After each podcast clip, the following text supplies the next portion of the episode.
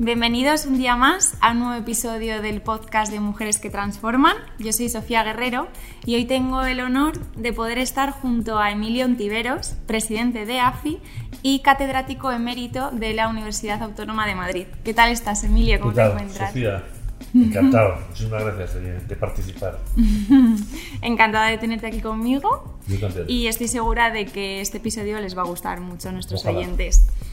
Bueno, el episodio de hoy vamos a abarcarlo acerca de un gran tema que es la brecha salarial de género. Yo quería introducir esta entrevista con datos ¿no? que podemos observar del índice de igualdad de género de, Bloomberg, creado en 2016. Realmente se creó con el fin ¿no? de poder medir cómo las compañías eh, promovían internamente la diversidad de género. Y uno de los grandes motivos que impulsaron a Bloomberg para generar este índice fue la creciente importancia de un mayor número de inversores que concedían a este aspecto a la hora de decidir y tomar decisiones de inversión todos estos em, caracteres. ¿no? Recalcar que el índice de Bloomberg se basa en cinco pilares, en cinco pilares fundamentales. El primero es liderazgo y talento femenino, cultura inclusiva, políticas de acoso sexual, igualdad salarial y paridad salarial de género y marca pro mujeres. ¿no? Es un aspecto bastante importante que tenemos que tener en cuenta. También destacar que España se sitúa en el cuarto puesto de este índice con empresas pues, que todo el mundo a día de hoy podemos conocer como Santander, Iberdrola, CaixaBank, BBVA, etcétera, etcétera. A mí me gustaría comenzar, Emilio, contigo, gracias a tu gran trayectoria profesional que abarca muchísimas posiciones, ¿no? Empezaría con el primer bloque, que lo he denominado pasado, para que nos centremos un poquito y, y miremos hacia atrás durante unos minutos.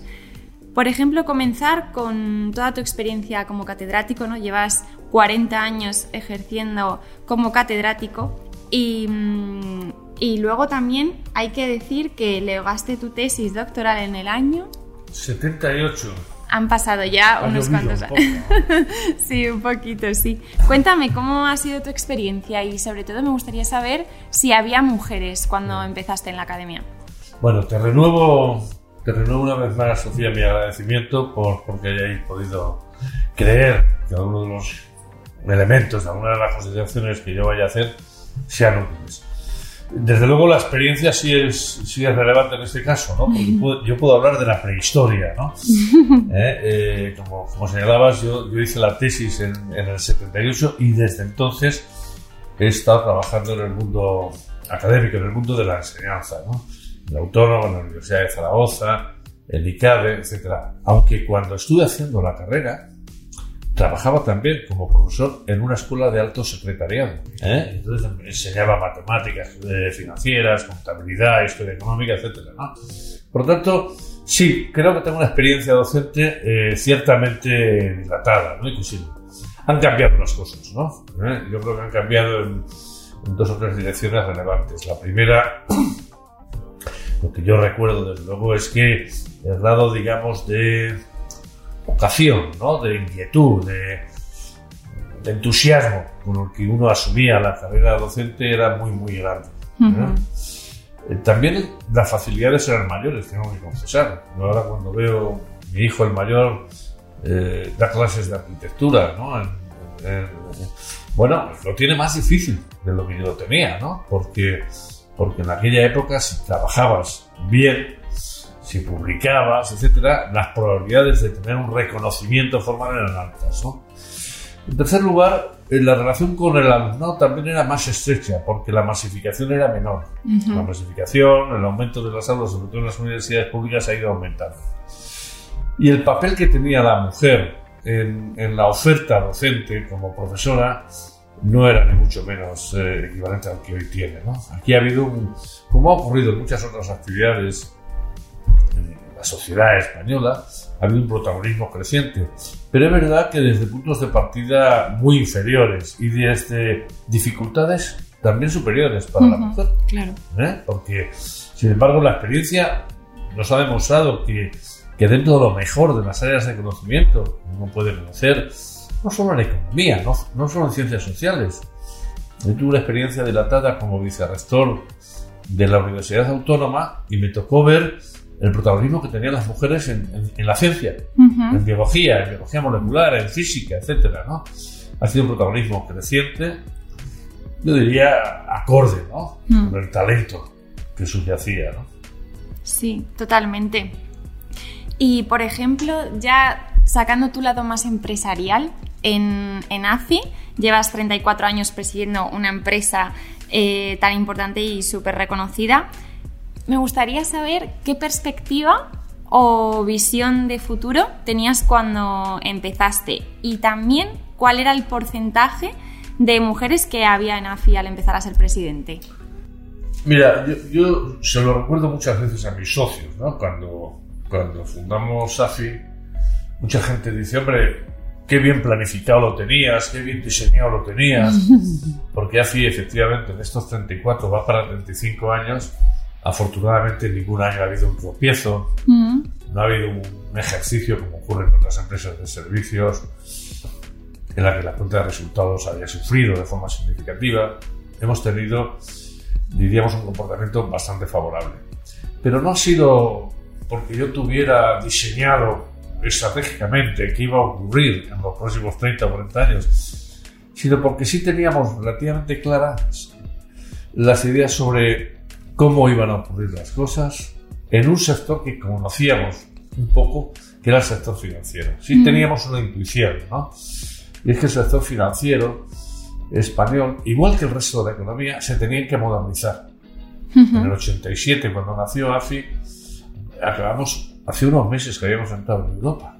Y no hace, ser, no hace falta ser un estratega o alguien muy listo para decir, esta economía se tiene que modernizar. Y apoyar la modernización de, de, la economía española, pero sobre todo de su sistema financiero, fue la idea con que nacimos. ¿no? El segundo elemento que yo creo que era importante era tener claro que más allá de lo que tú pudieras hacer, de lo que tú pudieras pedalear, trabajar, tenías que conocer qué ocurría en el entorno económico nacional e internacional y hacer que el entorno sea un cómplice de tu capacidad de anticipación. El tercer elemento era contar con la gente adecuada, esmerar la selección. Yo tuve la gran ventaja de que yo estaba dando clases entonces, en quinto. Entonces había quinto. Y podía ojear, verificar los mejores alumnos. Y, y en principio así se nutrió mayoritariamente de gente de la autónoma que habían sido alumnos míos, los mejores, y entre ellos mujeres. Mira, qué bien. ¿Eh? Entre ellos mujeres, desde el principio. No por nada, entonces no se hablaba de cuotas, entonces no se hablaba de, de esa suerte de postureo que vemos en las empresas para guardar las formas. ¿no? Sí, total. No, sino simplemente por, por interés.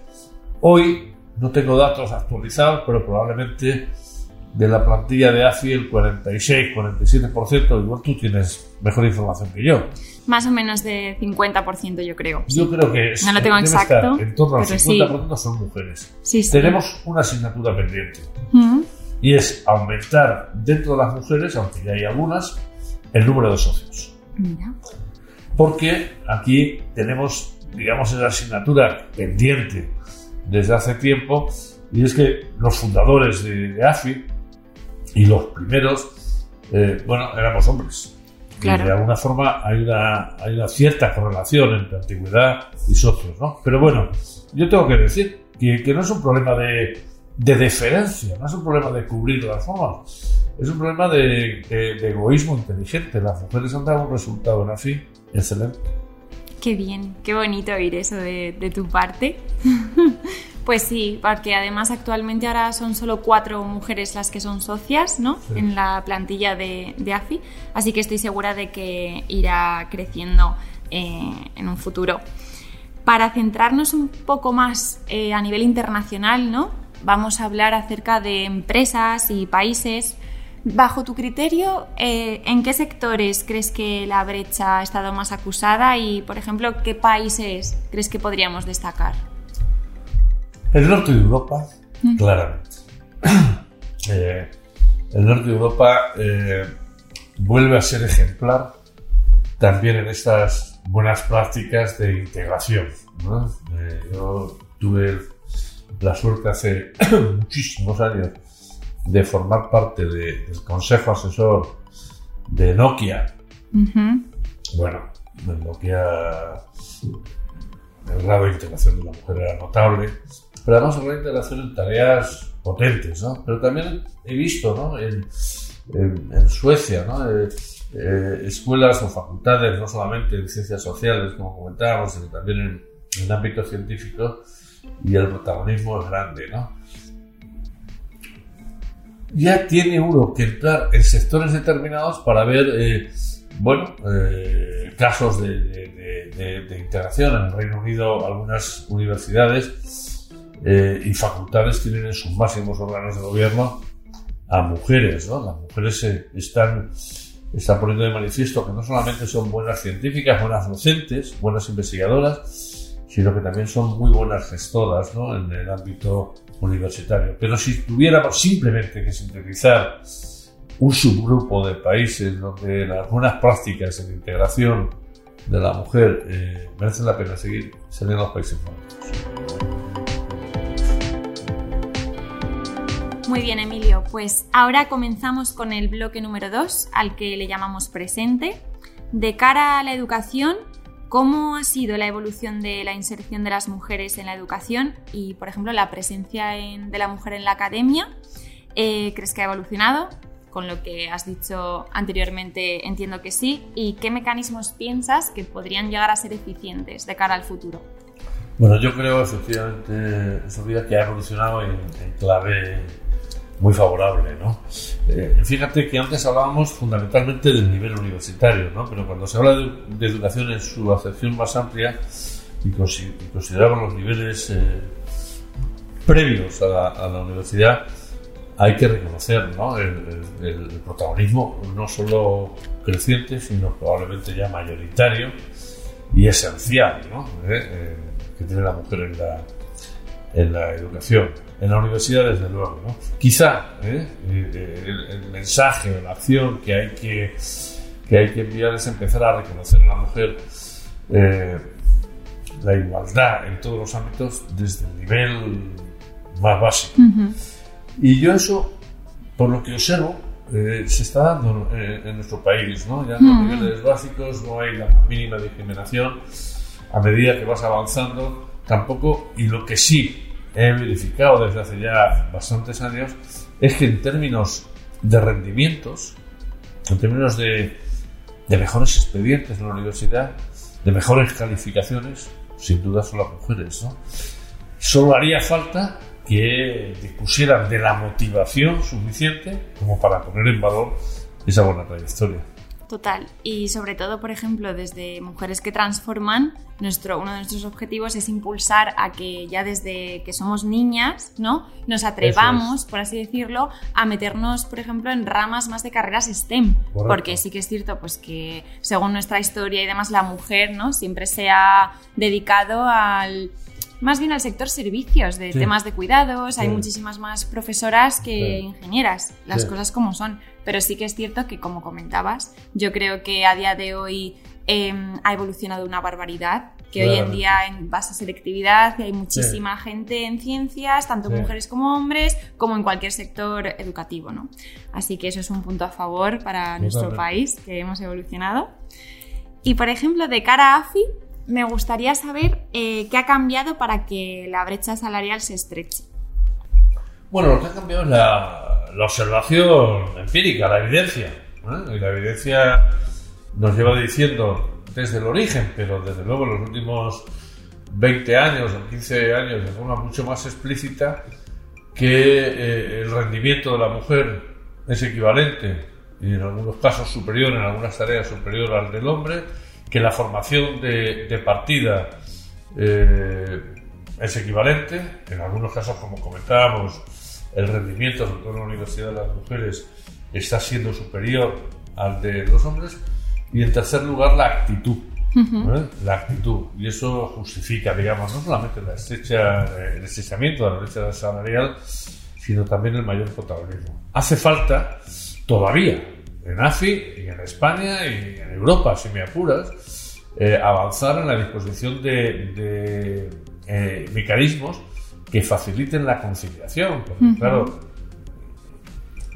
normalmente las que se quedan embarazadas hasta ahora son las mujeres. Efectivamente, hasta ahora, hasta ¿Eh? ahora. Y entonces, bueno, eso es una singularidad que hay que procurar eh, paliar. Yo creo que en ese sentido AFI eh, sí ha asumido ¿no? los estándares de, de conciliación más avanzados que hay, pero yo supongo que si se mantiene la tendencia que estamos viendo, no solamente se estrecharán brechas salariales, que ya en algunos niveles están absolutamente estrechadas, sino que el protagonismo tanto analítico como decisional en la casa será mucho mayor. Totalmente. Y como hablabas de también Europa, ¿no? que debe de proponerse los mismos propósitos que nosotros, eh, en los últimos 30 años, ¿qué, sectores y países destacarías porque han estrechado más la brecha? Bueno, se ha avanzado. Desde luego en, el sector universitario es claro ¿no? Que, no solo en Europa, sino en Estados Unidos, ¿no? Eh, en determinadas disciplinas, incluidas las científicas, el papel de la mujer es cada vez eh, mayor. ¿no? Eh, yo vuelvo a poner como referencia, Virginia, los, los, eh, los, elementos más importantes del norte de Europa. ¿no? Bueno, yo creo que las prácticas que hay en, Suecia, en Finlandia, en Noruega, ponen de manifiesto que se puede ser muy competitivo internacionalmente, se puede ser muy avanzado integrando completamente a las mujeres. ¿no? ¿Estás de acuerdo, Sofía? Totalmente de acuerdo contigo.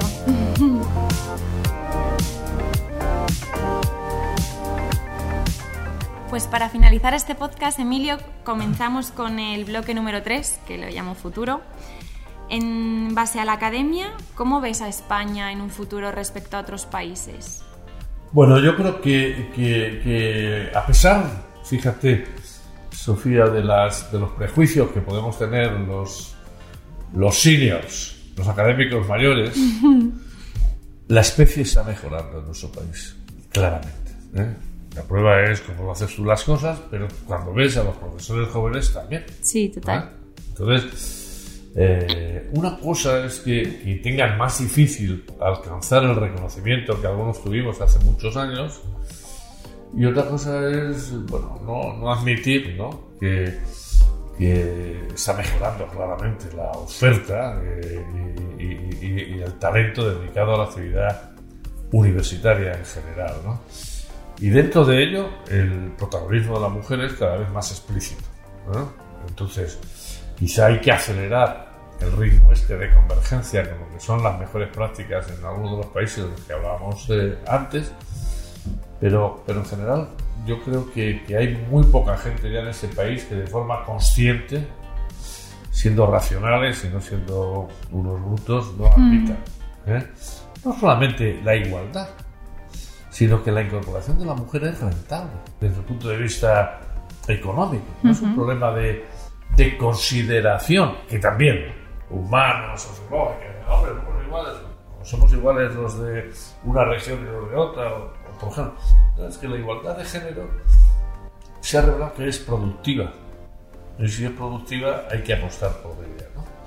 Yo no soy para nada pesimista en la apertura de mente suficiente por parte de los españoles, desde luego en el mundo de la academia, pero también en el mundo profesional, para, bueno, para verificar que, hay que sacar valor de ese talento femenino que tenemos. Totalmente de acuerdo contigo. Y ojalá, ojalá sea así en, todos los rincones. Y por ejemplo, eh, de cara al futuro en AFI, ¿qué cambios te gustaría realizar o que se realizasen para poder convertirnos como empresa en ser partícipes del índice de igualdad de género de Bloomberg? Bueno, yo creo que habría que mantener la tensión eh, por esa, por esa mayor flexibilidad en las condiciones de trabajo que dentro de ella, dentro de esa flexibilidad, eh, permitiera que las personas, independientemente de su género, de sus preferencias sexuales, tuvieran esa flexibilidad. Yo creo que en general, que comentaba antes, Sofía, estamos dando los pasos en esa flexibilidad. Yo creo que incluso la experiencia de la pandemia nos ha permitido verificar que, bueno, que se puede ser muy productivo, que se puede estar muy integrado, que se puede trabajar muy en equipo con esquemas de dedicación que no pasen por horarios rígidos, por dedicaciones rígidas, etcétera, ¿no? Y en ese contexto ubicar esa mayor flexibilidad para, para el talento femenino. Y al mismo tiempo seguir con el ritmo de reclutamiento de mujeres que estamos haciendo, ¿no? Cuando uno mira, no sé si lo has mirado tú, porque todas tus intervenciones están muy bien documentadas, pero si has mirado un poco lo que hemos hecho mm. en clave, los resultados en claves de reclutamiento, la gente en el último año han podido entrar de tantas personas, en AFI hay, hay, hay una mayoría de, de, mujeres. Yo creo que esa combinación sí nos va a permitir ser una empresa, yo diría, como deberían ser todos. ¿eh? ¿Eh? Tampoco conviene ponerse demasiadas medallas, tampoco conviene hmm. hacer mucho postureo al uso, ¿no? sino simplemente ser sensatos y ser conscientes de que una integración inteligente del talento femenino es bueno para la supervivencia de la empresa a medio plazo Sí, estoy de acuerdo. Además, eh, yo creo que nazi prima la presencia de la mujer, sobre todo en la escuela, ¿no? Bueno, la escuela ya es eh, tremendo. Es tremendo. no sabemos qué hacen los hombres. no, hombre, no. Todos aportamos nuestro lado positivo y, gracias a que existe la presencia de las mujeres en la escuela, pues está también Mujeres que Transforman, ¿no? Que gracias a Mónica podemos hacer. Una gran iniciativa. pues sí, desde luego que sí. Y ya para finalizar este último bloque. Em, a nivel internacional, ¿crees que las acciones que se están haciendo en las, en las empresas pueden estrechar la brecha? Y sobre todo saber cuál es tu perspectiva a nivel personal o profesional, lo que tú consideres de, la propia brecha salarial. Sí, yo creo que sí, Sofía. Yo creo, fíjate, que aunque solo sea porque se ha convertido en un asunto fundamental en la política de transparencia de las empresas, en las políticas de sostenibilidad en su acepción más amplia, en las políticas de responsabilidad corporativa, aunque solo sea por esa obligación que tienen las grandes empresas de dar cuenta, de rendir cuentas de aspectos como el número de mujeres en posiciones directivas, las diferencias salariales que existen en igualdad de posiciones funcionales, etcétera. Eso ya se informa en las memorias de del ejercicio económico. Aunque no sea por eso, el conjunto de las empresas va a seguir esa pista. Pero insisto una vez más, es que la realidad cada día que pasa va añadiendo evidencia significativa acerca de, que es una estupidez mantener brechas de remuneración a igualdad de productividad en el trabajo. ¿eh?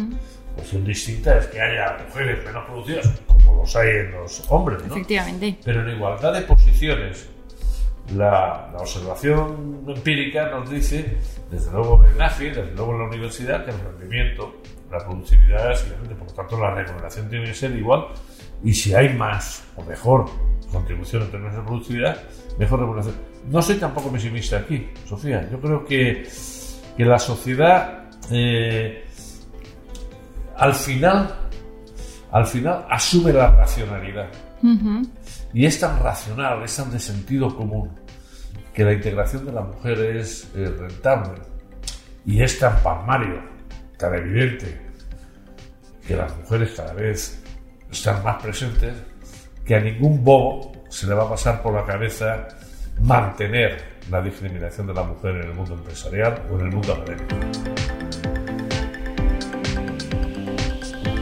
Para finalizar la entrevista, Emilio, He oído por ahí en alguna entrevista que he visto tuya que dices que hablar de economía es elegir, que es tratar de conseguir mejorar. Cuéntame, ¿por qué? Bueno, decían los, clásicos que la, que la economía es la ciencia que trata de la administración de los recursos escasos. Algunos decían que esta, esta pretensión por administrar la escasez es lo que la tildaba de economía de ciencia triste, de ciencia lúgubre, ¿no? Pero es verdad que los medios disponibles son escasos y que por lo tanto hay que elegir, hay que administrar. Administrar es elegir. Total. ¿Eh? Es optar. Eh, y lo que ocurre es que en, el ejercicio de esas opciones, de esas elecciones, es bueno disponer de métodos, de criterios, de conocimiento científico, que es lo que aporta la, la economía. ¿no? Por lo tanto, bueno, en la medida en que la economía siga avanzando, ¿no? Eh, sobre todo en la incorporación de experiencias. La economía es una ciencia social. Como toda ciencia, tiene que incorporar qué ocurre cuando tú tomas una decisión. Y yo creo que, que eso es lo que le da de alguna forma gran atractivo a, a, la economía, la, la, posibilidad de saber qué ocurre, qué ocurre cuando eliges una determinada acción. A diferencia de lo que ocurre en la física o en otras ciencias duras, por así decirlo, tú puedes hacer experimentos, pero en economía no. Total. En general. ¿eh? Hay ahora laboratorios que hacen experimentos de comportamiento del consumidor, pero, pero si yo lanzo mañana un producto o tomo una decisión de, de subida o de reducción de impuestos, no sabemos a ciencia cierta qué ocurre, como hemos visto. No sabemos. Los economistas creían que si se elevaba el salario mínimo, el impacto sobre el empleo iba a ser demoledor. Pero hemos visto que en algunos países, incluso en los nuestros, en Estados Unidos, se puede elevar el salario mínimo y al mismo tiempo crear empleo. Eso es lo que hace apasionante una, una, una ciencia que fundamenta buena parte de sus sugerencias, de sus recomendaciones prácticas en cómo elegir, cómo decidir. Lo que, lo que acabas de dejar muy claro es que las finanzas y la economía son tu vocación. Aparte de, ¿no? de dedicarte a ello, es, es algo vocacional y las cosas que se hacen por vocación siempre salen muy bien. Sí. Y tu trayectoria lo deja claro. Bueno, Sofía, eh, claro, tú eres una niña, ¿no? Prácticamente, hablando, ¿no? eh, lo que hace falta es entusiasmo. La vocación está, eh, sí, ganas. Ganas de cambiar las cosas y mejorar. Eso es, ¿no? Y que te guste lo que estás haciendo. Yo he tenido ese privilegio. Mm. Que es un privilegio, ¿no? Sí, Yo sí. desde el primer momento, sobre todo desde, desde, que salí de la... o incluso antes de terminar la universidad, eh, a mí me gustaba y quería mejorar lo que hacía pero no porque hubiera un reconocimiento externo, ¿no? sino por, por, pasármelo bien yo y por, y por hacer yo mismo mejor las cosas, ¿no? por, por un prurito ¿no? de satisfacción también eh, personal. ¿no? Sí, sí, uno se tiene que enamorar de lo que hace, ¿no? Totalmente. que tenga altibajos en esa relación amorosa, en ese enamoramiento, ¿no? Eh, porque si de alguna forma está bien, bien identificado con lo que hace, eh, se puede pasar bien, ¿no? Se puede disfrutar. Y disfrutar y al mismo tiempo hacer algo constructivo, contribuir a, hacer algo útil en la vida, es, es, maravilloso, di que sí. sí. sí. sí, Pues agradecerte inmensamente tu participación en, en, los podcasts de Mujeres que Transforman. De verdad, para mí personalmente ha sido un honor tenerte aquí conmigo. Y para todos los que nos estáis escuchando, bien sabéis que desde Mujeres que Transforman nuestro objetivo es impulsar todo este talento femenino que todavía a lo mejor en algunos rinconcitos del mundo no, no está a la vista con lo cual seguiremos reconociendo e intentando fomentar e impulsar a todas aquellas mujeres a que consigan ser lo que realmente quieren ser, ¿no? Pues una vez más, muchas gracias, Emilio. Sofía, muchas gracias a ti. El placer y el honor ha sido mío porque contéis, porque queréis contar conmigo. Ojalá sea útil. Claro que sí, y en futuras ocasiones esperamos contar contigo también. muchas gracias. Adiós. Hasta luego.